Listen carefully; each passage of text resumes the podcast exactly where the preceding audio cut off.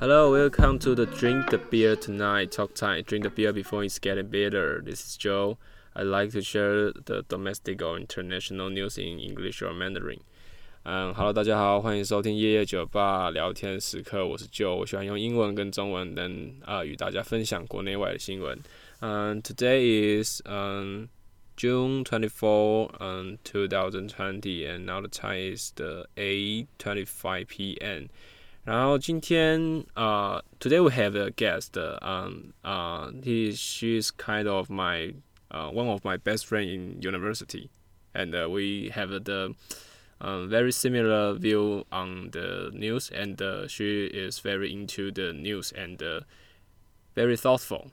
Yeah, so uh, she's Samantha. Hey, Samantha, maybe you can say hello to hello, our listener. Yeah. Hello. 呃、uh,， 我要说我中文名字吗？你可以选择讲或不讲，就是或者说那，那我呃，那就是那我不要讲好了。好，那不要讲。好，OK。嗯，好，没关系。那那我们今天主要要谈的话题是，就是儿少性剥削的东西，这样子。就是因为最近最近我们啊，最近那个因为 Samantha 他那边有在有在关注这样的议题，所以我们想说拿这个来稍微聊一下。然后先跟大家就稍微讲一下，就是儿少性剥削呃相关的一些 background。它其实在其实在呃儿童少年在。保护儿童是呃儿童跟少年在性这方面的呃保障上面，之前是以一个叫做《儿童及少年性交易防治条例》的的法条去制定的。但是后来因为在呃立可能算是立新基金会吧，立新基金会是一个就是基督教的一个基金会，它是有主张是要嗯要要要要去预防跟消匿性侵害、性剥削，还有家庭暴力跟妇女儿少的一些。呃，伤害行为的一个机构，然后他那时候就有去把儿少性交易证明为儿少性剥削，因为性交易它在呃一般我们在讲的时候，它就可能会变成是你如果今天是交易，它才会是属于这个范围，而性剥削就会变成说是一个不对，是一个就是不对等的行为。只要你今天在处在一个就是被欺负的行为上面，你就会被你就可以受到呃法条的保障，或者说你就是属于性剥性剥被性剥削者。对，所以就是，所以后来他们就是法条在民国一百零六年的时候就改成儿童及少年，一七这样子。对，其实不是只有立信基金会啦，呃，关于把这个性交易改成性剥削的这个倡议上面，还有许多的 NGO 有在，就是对于儿少相关呃团体的 NGO，其实也都有在这件事情上面做倡议。呃，对，像是展翅。嗯是最主要对于这个儿少性剥削关注的团体。嗯嗯，那他就是说，呃，因为他里面就是想说，现在是叫儿少性剥削防治条例嘛，对不对？然后他就是有，大家其实如果有兴趣的话，可以上网去看一下。他就是基本上只要是，嗯、呃，儿童或少年，他对他他只要在性方面有受到相对程度上面的剥削或者说侵害，他就可以用这个条例去帮助。大家这样子，那我想问，就是说，就是在你们的，就是你关注之后，那有没有看到，就是你们在你在看这个议题的时候，一开始有没有遇到什么问题，或者说你看到什么之后，你们是怎么去解决这样？嗯，不然先讲一下当初为什么会开始关注这个议题好了。嗯，是，嗯、呃，当初是韩国那边有一个 N 号房的事件。N 号房是 N 号房，就是他们有一个 Telegram，他们的那个。用一个通讯软体叫 Telegram，嗯嗯，然后 Telegram 它其实算是一个呃很保有使用者私隐私的一个通讯软体，这也是它主打的优势。你有用过 Telegram 吗？我没有用过。你知道其实现在 Reader 也有 Telegram 哦，这个我知道，这个我知道。只是这个为什么？为什么你为什么他们要用 Telegram？其实我有点好奇，就是它跟我们现在用的 Facebook 跟 Line，你有研究这个吗？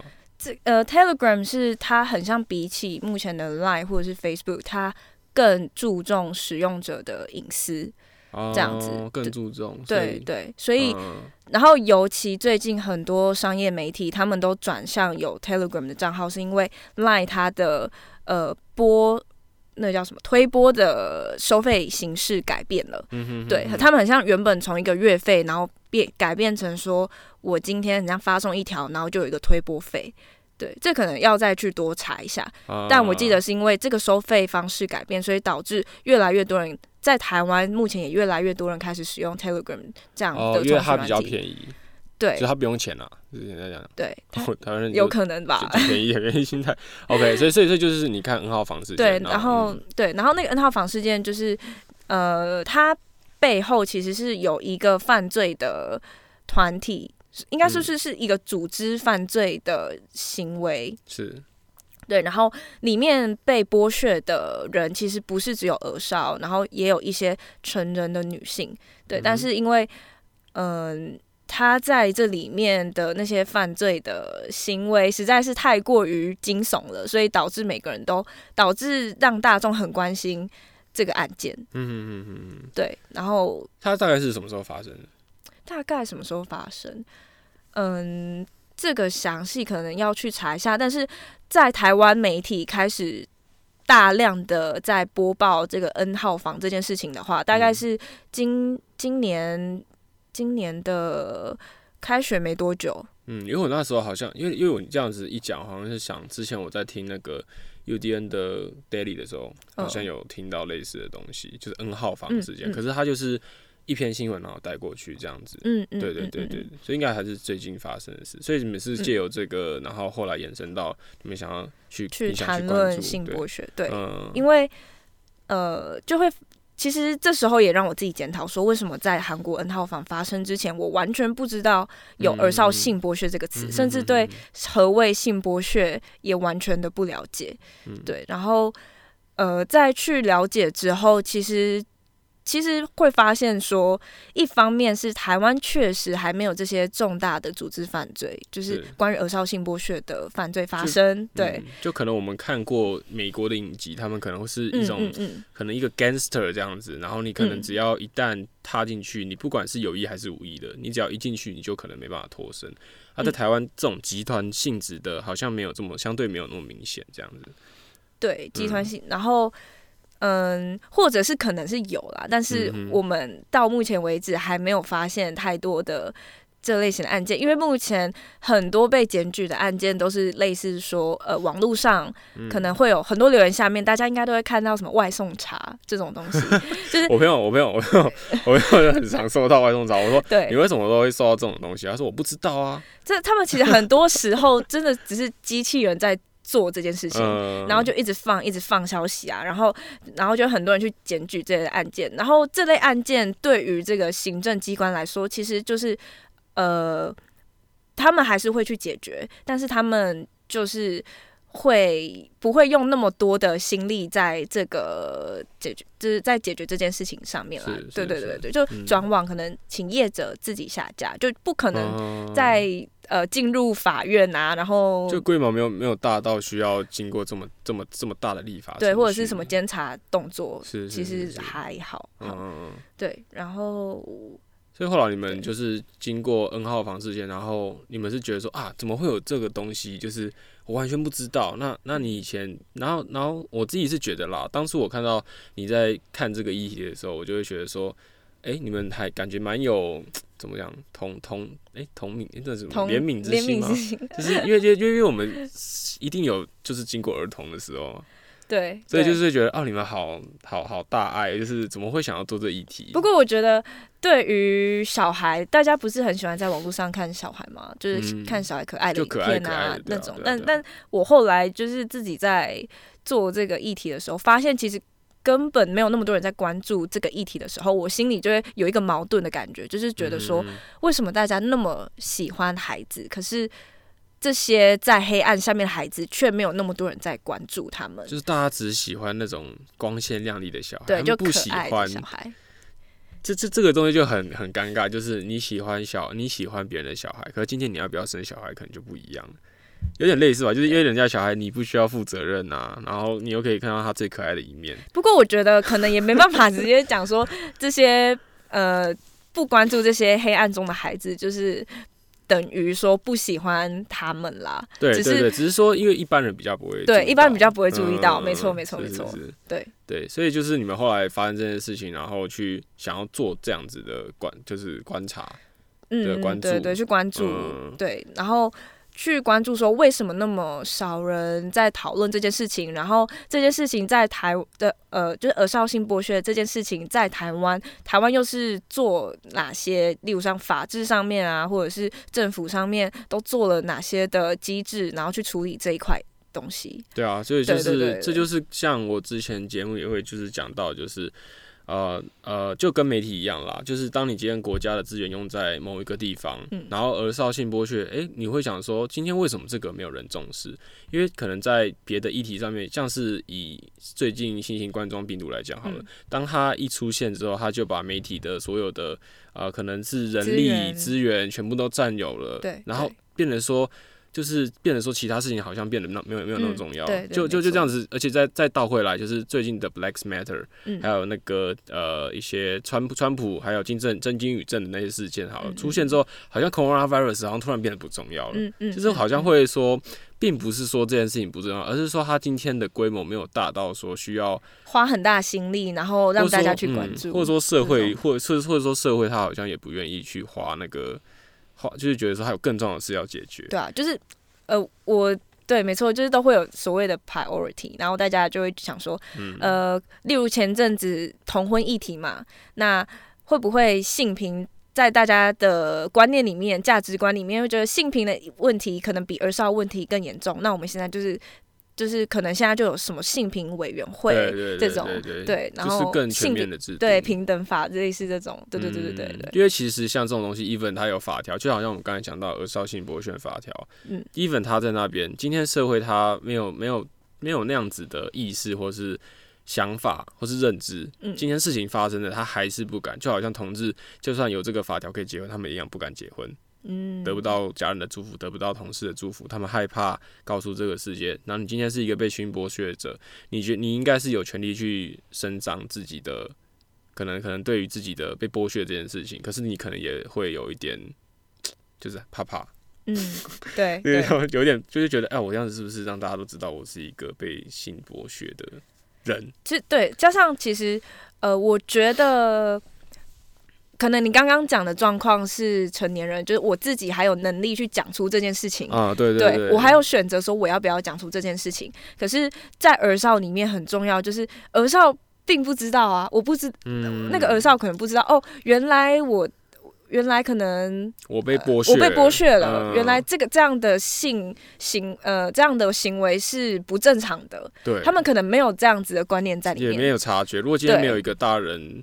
介入或者说察觉到的话，啊、这个小孩可能就一个叔叔来，哎、欸，妹妹，对，哎、欸，这个叔叔感觉蛮有趣的，就跟他跑，就会被剥削。对对，但他们，所以所以我觉得，呃，在这个议题上面啊，更需要去保护的原因，这就是其中一个，就是因为儿少是没有选择权利的。就是他们是需要更多的被保护的一个群体。嗯、对，跟在那边跟大家补充一下，儿童跟少年是十二岁到十八岁嘛，对不对？嗯、他的这个法条是十二到十八岁，嗯、基本上在十八岁以前的话，你就不在刑法上就不是一个完全行为能力人嘛，嗯、所以他是其实有一个程度上也是想要保护这一群人，他们在真正社会化之前，或真正有完全的呃社会意识之前，有一个保护机制可以去保护他们。可是。就是说，有没有人有没有人去介入这样的行为？这样子，嗯，对对对对。嗯嗯、那所以说，那那就回到就是刚才讲的那个主题哈，就是说，所以你们后来是因为这样子，然后去关注性剥削。那你们在这之中有没有遇到一些什么样的看见什么样的问题？对对对对对，就是你们在真的实际做的时候，发现什么？哎、欸，就是你们想调查东西，突然发现没办法调查。其实我觉得这个还真的蛮牵扯到这个社会的共识，是对，然后。呃，就以比较客观的那个问题来讲的话，好了，嗯、就是大家最常诟病的就是我们的刑责太低了，嗯、就是跟国外比起来，我们刑责真的太低了。然后还有再来就是，呃，我们大家一直想要有一个专责的机关，然后可以去处理儿少的问题，或者是。网络的问题，嗯，就希望有一个专责机关这样子，然后，呃，就讲说这个专责机关的部分好了，就是因为之前台湾其实有所谓的儿童局，然后那个儿童局就是明显就是在处理儿少业务嘛，嗯，然后他后来被裁撤掉了，是因为卫福部成立了。那这样的、uh. 对这样的组织上的变化，其实是很正常的一件事情，没有错啦。Uh. 对对，然然后但是呃，你裁撤儿童局裁撤之后，你把儿童的业务就是分散到三个不同的机关里面，是就会导致一个问题说，说今天问题发生了，好，那。我要归责在哪一个单位上面？嗯，没有人知道，有可能搞搞就是导致那种踢皮球的状态。对，就会造成机关互相踢皮球，就是台湾的官僚问题这样子。是是是，对，嗯，所以就是说，就是不是没有管，就是他有一个专门的东西，可是他的力度可能没有那么够，对不对？对，就是就好像就是刚才讲到资源分配，你你说今天儿少你要一个。专区去就是专门的机构搞管好了，然后你今天又要针对呃可能哪一方面，可能原住民好了，嗯，然后我需要有一个特别的机构协会，然后你每一个可能每一个弱势族群都需要去稍微去顾到，然后就会变成说那个资源没有办法妥善分配，那这个是不是造成台湾可能稍微呃有有有那种？资源分配不均的问题，这可能也是要看他在台湾的比例嘛。嗯、所以你们在做这个之后，后来后来有好像有换方向，对不对？就是原本从原本的单纯儿少性剥削转到另外一个儿少性剥削，可以大概跟我们说。应该是说，我们原本看见的问题，发现它其实并不是我们所认为的问题，因为我们我原本的假设的问题是说，诶，这个议题里面，我们发现到数据上，嗯。发现案件数很像，检举数量很像很多，嗯、但是最后有成立有成案的却很少，就大部分都可能嫌疑不足这样子，哦、无法成案。然后我们原本想说很奇怪啊，为什么案件数那么多，然后但成案率这么低这样子？嗯、但后来就是经过比较多的访谈之后，才会更了解到说这个议题啊，本来儿少性剥削。应该说，网络儿少性剥削这块就会有很多的灰色地带存在。对，就例如说，讲一个真的比较无力的状态啦，就是例如说，今天一个女生未成年少女，她可能长得比较成熟，然后她被拍了呃影片，私密影片那种，对，然后被外流了，然后那个加害者他可能说，哦，可我根本不知道他成年啦，他看起来。就是就很成熟嘛，我不知道啊，我也不知道我我原来这样犯罪了，对，然后就就以这点来说好了，嗯、那就是可能就律师可能就是辩驳一下，然后法官也觉得哦，对啊，合理啊，然后 然后就是就轻判了，或者是就可能无罪了，嗯，这样子就又逃漏在法网之外，就等于说你这个法条可能的细致度也没有到一个可以让、嗯。真正需要保护的人被保护，但但其实这这个本身就真的是这个灰色地带啦。嗯、然后对，就除了刚刚说无法辩驳那个少女的年龄之外，然后有可能说在这个影片里面，你根本没有拍到被剥削者他们的脸，那你也很难抓到受害者啊。然后你也嗯对，然后那些受害者就是。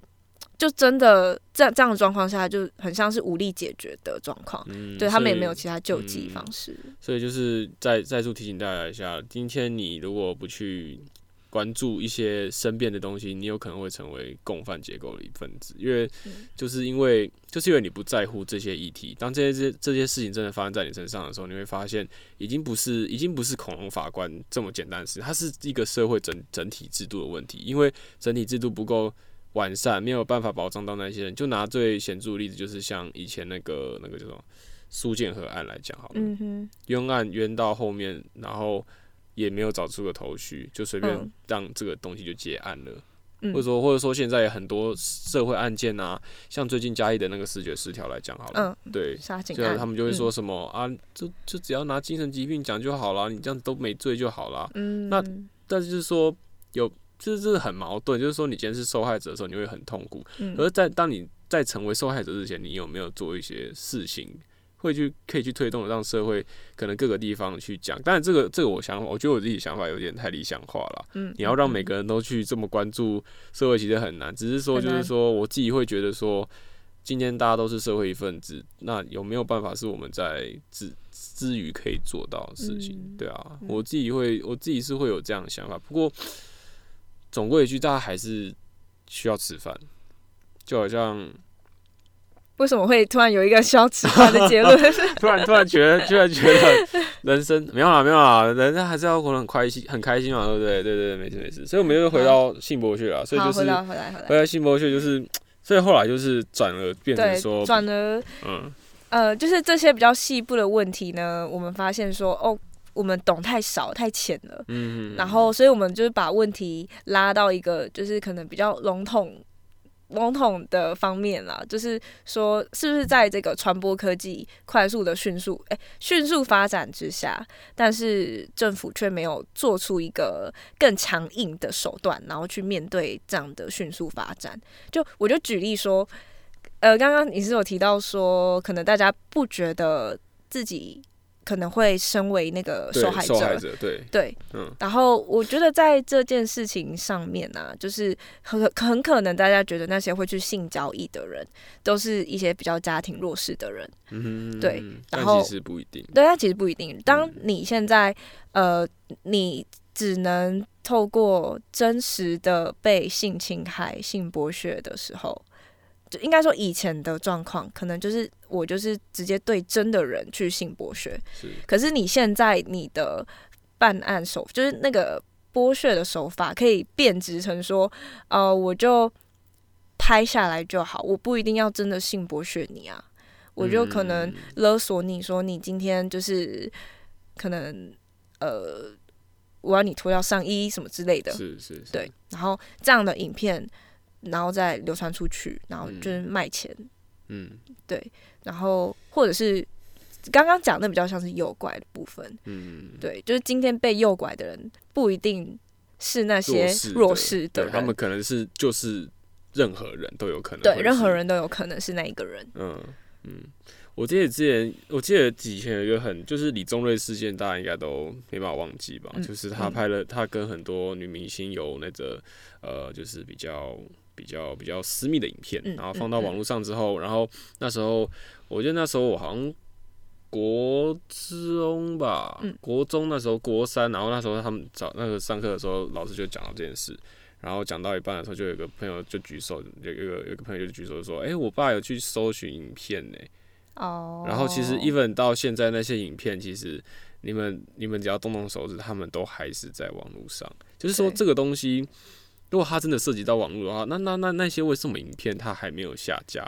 就是说，到底有没有办法真的去控制到这些网络上资源？好像也是另外一件事情。嗯嗯，对不对？对，这很困难，因为呃，对于网络性剥削啊，就是很长又会跟网络言呃，就是言论自由有一点冲突啦。就以刚刚 Telegram 的那个状态来说好了，嗯、大家当然都会想要有隐私啊。我当然觉得。就是我自己的个资很重要，对，啊、对吧？或者说我，或者我看这个影片，我就是自己爽啊，我为什么要？对，什么？没有，我的意思说，我的意思说，就是我不是我没有没有没有我没有那个意思。我的意思说，就是有些人他们是秉着嗯，可能隐私自由这件事情。对。那我想要看这些影片，我一个愿打一个愿挨嘛。你你把这个影片放上来，然后我我看的人，我不要把它拿去散播，我就没事啊。但是今天对不对？好，那个。那个状况是持持有跟观看，目前就是在台湾的社会共识上面，不觉得这是很严重的一件事情。嗯。可是对于国外来说，就是我今天持有这个影片，然后我付了钱看了这个影片，其实都是有罪的。但可是现在在台湾，你是像持有的话，第一次是没有罪的，然后很可能接受辅导，然后第二次你再犯的话，你才有罪。嗯，对，然后观看的话，就也是不是有罪行罪责的，嗯，对，这就是观念上，对，对就是他可能，我觉得这个东西很一般人可能会觉得想到这个东西，会说为什么政府不去介入？那就会回到就是说他不去介入啊，因为有他有他有其他事情要忙，他有什么办法顾到全面的？所以这样讲很很帮政府讲话，可是有时候会想一想，他这个东西没有闹到一个程度。要去推动立法的修改是有一定的难度的，嗯、像那时候那个那个酒驾来讲好了，那时候有修订法则嘛，嗯嗯嗯，其实其实修完之后，虽然好像表面上已经回归民意了，可是很多法律界的学者都说那个是不符合比例原则。今天我喝酒，开车，为什么我撞可能撞杀死人了，我要以就是意图杀人这件事情去讲，因为在法理上面它就不是他他在喝酒开车，他就没有打算要杀人，那个动机不一样，你就不可以用这个东西去规定，就是说啊，讲有点扯远了，嗯、就是就是想说。呃，你要推动一个法律，因为像那时候那个这个法条会加重刑责，也是因为呃发生了一些事件，嗯，然后和名义上有一些压力就是名义的压力。可是他设计出来的东西，有可能就会变得很，也也不是，就是好像设在那边，然后也没有很没有真正保障到，就好像那当时那个蔡英文要下来的那个反射头发一样，嗯，你设定了这个，可是。真的有真的有实际效用吗？你真的有想清楚你做了这件事情会有什么样的成效吗？或是它的它的它的成效是真的有如你所愿吗？还是你就是另外一种方式去牵制的言论自由之类的这样子？嗯，这我我自己的想法啦，就是儿少性剥削它可能在台湾的比例是小，但是我们要怎么让，就是要怎么让。社会当中去了解这个东西的重要性，因为今天你就说，我已经不是儿少。第一个，第二个是说，我可能我身边也没有小孩子，我也不重视小孩，我只在乎我自己。我觉得只在乎自己这个可能不是只有在儿少议题上面，是很多议题都大家就是冷漠的时候，就是只在乎自己啊。但就是谁都不是局外人嘛，对吧？然后。呃，回到刚刚那个言论自由的部分啦，嗯、就是那个冲突，就是说我今天使用者，我会选择使用这样的社社群软体、通讯软体，就是因为我觉得它能保护我各自。是。可是如果今天像 Messenger 这样的通讯软体里面好了，就是其实隐含了很多很多性剥削的案件在里面的时候，那你要如何去取舍？就是我知道我要保护了各自，可是我、嗯、我知道在我。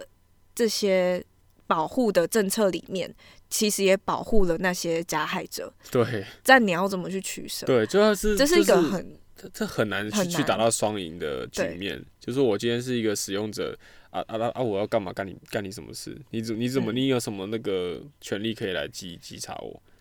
就是这是我的自由啊，所以所以现在其实因为言论自由的关系，政府方面他们并不会很主动的去审查那些讯息什么的，嗯、所以呃，就等于说现在比较大的责任可能会归属在科技公司上面，例如说 Facebook 或者是 Instagram，就变成说是是媒体道德问题，已经不是对自律了。但是你知道，任何的自律，媒体自律，或者是像这种网络业者自律。自律一定会有一些问题，可是自律可能已经是我们现在最能呃帮助到这些隐藏受害者的其中一个方式，或者说是最容远呃最最容呃最圆融的方式啦，就是已经已不会。既不会去直接影响到自由言论，又可以稍微保护到那些就是需要被保护的人。嗯，对啊，就是可能只能靠这种方式讲这样子。嗯，就看你媒体公司愿意做到什么地步。而且必须说，就是我们其实有看过《New York Times》针对这个儿少性剥削的议题，呃，他们也是一个调查报道，然后他们里面啊就提到说，呃，Facebook 里面其实有很多案例，就是他们其实有一个。一个中心叫 NIMAC，然后 NIMAC 就是主要美国在针对这些耳少性剥削的呃议题，就是他们就是一个机构专然后专责负责这个耳少性剥削，对，然后他们发现有一千两百万的那种耳少性剥削图像，其中可能八百多万都是来自于 Facebook，我忘记这个数据是不是这样了，但是就很大很大的比例都是来自于 Facebook 就对了，然后那时候看到就想说哈。Facebook，所以它就是一个犯罪的犯罪毒窟的那种感觉，是个犯罪的公关的小工具啊。对，但后来其实发现不是，是因为他们这些 tech com company 比较常在做呃人工审查或是 AI 审查，嗯哼哼哼，就做越多。你搜寻到的案件就是就会越多，嗯、所以其实从这样的数据来看，你可以说是 Facebook 很用力的在找寻这些性剥削的影片、图像。对，就是其实他们也有也有付出努力啦。对对对，嗯、就是因为他们很努力的找，所以他们案件才会这么多，就是可以这么讲。对啊，还是说对，对啊？所以所以我觉得回到一个点，就是大家也不要太奢望说今天的立法制度多完全，因为其他其实其他国家像。我们所知道欧洲或是美洲，他们就是人口基数大，然后事件已经被闹到一个没有办法必须要解决的地步了，嗯、所以他才可能真的会，因为我是自己自己是觉得政府要主动太难了啦，太难，而且就是会牵涉到言论自由的问题。对啊，就是我今天不能讲我想讲的话。很很痛苦。对啊，而且你想象，如果你今天你在传讯息的时候，然后你知道你这些讯息都是被监控的，你你怎么可能？这个不用想象哦，这 个有哦，好好，就是好，OK OK。但是你就是会觉得心里怪怪的吧？对啊，就可可能现在那些监控是按着来的。好，有有算按着来吗？所以我觉得应该蛮证明光证明光，然后他们他们他就是他们那个。那个就是我听别的节目，他们就说他们在就有有在中国那边做过生意嘛，然后就会有中国群组，然后他们在那个里面在讨论民主那些的，他们都会用就是谐音的字，像明明珠他民主他们就会用明珠哦，或者说一些或者说像什么独独立或者是一些比较敏感字眼，他们不敢直接打那个，他们会用谐音去打。我说，哎，这是你们。政你们引以为傲，政府让你们做出这样子，但至少我们现在不是嘛？对啊，不是，所以我就觉得你刚你刚才讲那个，就是就是它其实已经是一个真的存在的一件事情。哦、那就是假设我们现在假设前提是它是一个正常民主的国家。哇，这个假设很很困难哦。现在现在要真的不容易哦。好。总之就是，我觉得对我们在身在民主国家里面的人来说，都不太一定都不能接受监控这件事情吧。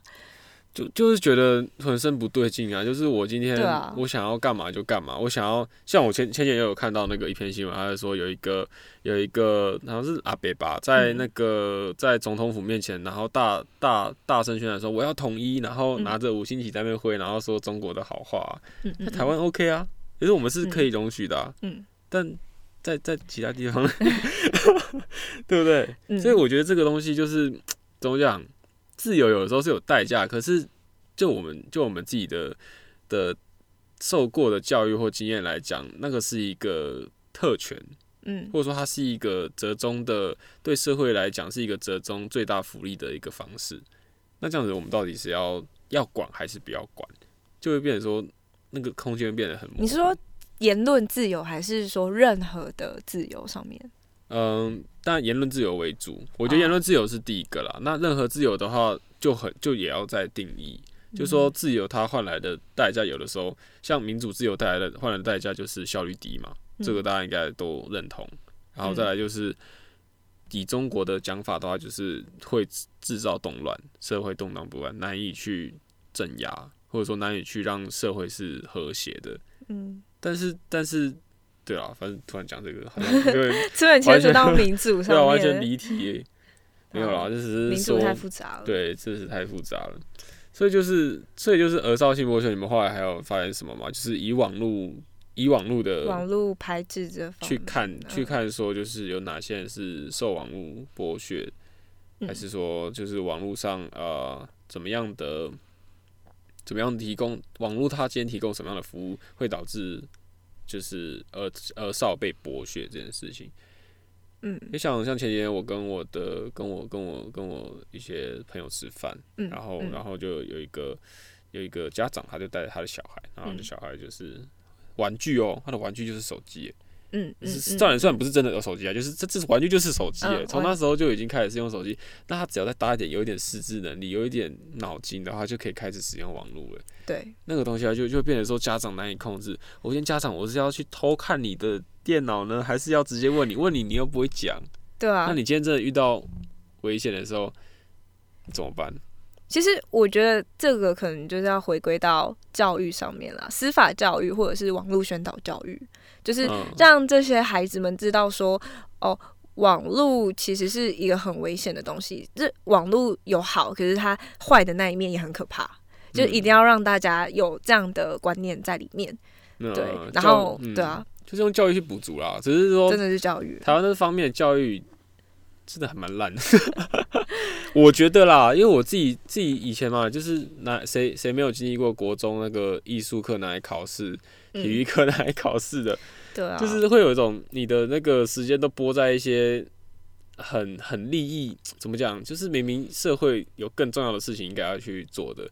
然后像以前那种，像大家也会说心灵发展啊，或者说像你刚才讲的这种权益的，都要很了解。和这些课程在我们的课纲，或者说在我们呃以前的呃时间安排上面，它就不是一个很占比大的东西。那今天我们如果假假装我们今天只是为了考试要毕业好了，就是要怎么确保那些人是真的有在关注这些议题的？可是我觉得并不是完全零啦。就是是没错，就是有辅助效果。只是说，就是我我觉得会很遗憾是，就是我会觉得虽然大家都说教育很重要，然后然后想要去加强这一块，可是，在现实面来讲，我自己的经验啦，在这一块就就像性教育好了，性教育还有我刚才提到那些，就是它的篇幅都占非常小。让我觉得这个不是一个非常重要的东西，even 到我我一直到大学都还不知道，都还不对自己的身体都还不太了解，那我要怎么样子去保护我自己？我觉得这就是很很大的一个问题耶，因为小朋友又不会看新闻。现在我跟高中学小朋友，所以老师的角色很重要。对啊，然后老师，可是老师的角色是什么？你要念书。不是我，我不太确定。我觉得我们不能批 现批评现在任何教育现场老师都是这样子，搞不好我们那个年代是这样子。现在当然应该有变，我觉得一定有变，一定有变。可是就。好了，那就是我们我的那个经验啦。只是说现在现在有好转当然好，只是说很多就是就好像我那时候高中的时候，很多其实我们那老师他就是说，其实很多来当老师的人都是来吃饭的，就铁饭碗这样子。对，因为意思他们没有教学热忱。那刚好我遇到那老师说，他很早就说他的志向就是要当老师，所以他很明确，他他有在教育上面是有花一点心力，想要去让教育这件事情更活，然后让。学生可以学习到一些东西的，可惜多数老师不是这样子。嗯、那你要怎么去？对，就这就是整个社会的结构问题。我觉得哦，好难哦，很难啊。对啊，就像呃，谈论到刑度过低的问题嘛，那其实根本不是说你把刑度提高就有用，因为今天呢，如果说司法呃，就是法院他们法官他们的对于儿少性剥削其实也没有很多的概念的时候。他们其实也不会去判太重的罪，因为在他们的观念里面就会觉得，哦，这应该还好吧。嗯，我今天只是看一个影片，这应该还好吧。对啊，对，因为法律就是最低的道德限度嘛。啊，那些人就是读法律的东西去做判决嘛，然后就会有一大堆法盲来批评说，你们这些恐龙法官怎么样？按按按，你是有读过那个法律是不是？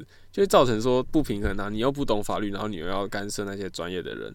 对，就是法官可能会有老法官可能会有这样子的想法，对了，不愿意改变那种。可是我相信，就是所以他们现在有在做，就是针对可能比较年轻一辈的呃法官们，就是他们在司法上面其实有在做教育的。呃，那些呃，我们访问有访问一个中兴大学法律系的教授，然后他是针对这个议题就研究很长一段时间，嗯、对，然后他有提到这件事情，对，嗯、就是只能透过时间，然后慢慢的去改，这样，虽然这样可能走一小步就要隔很长一段时间，但至少有在前进，对啊。走到人类灭绝，走到人类灭绝。哦，我觉得已经现在差不多要灭绝。哎，coronavirus 不知道什么时候会停啊，就是希望可以赶快停止。真的。哎。好了，那那今天就差不多，差不多到这边好了。对啊。你你要做一个 ending 吗？对啊，我要做一个 ending，我现在要 ending，还是你要帮我做 ending？你你来啊，你来。好，OK OK，那今天差不多到这边。那 This is Joe and this is Sam. You can call me Sam. 好，Sam, Samantha, and see you next time. Bye bye. Bye.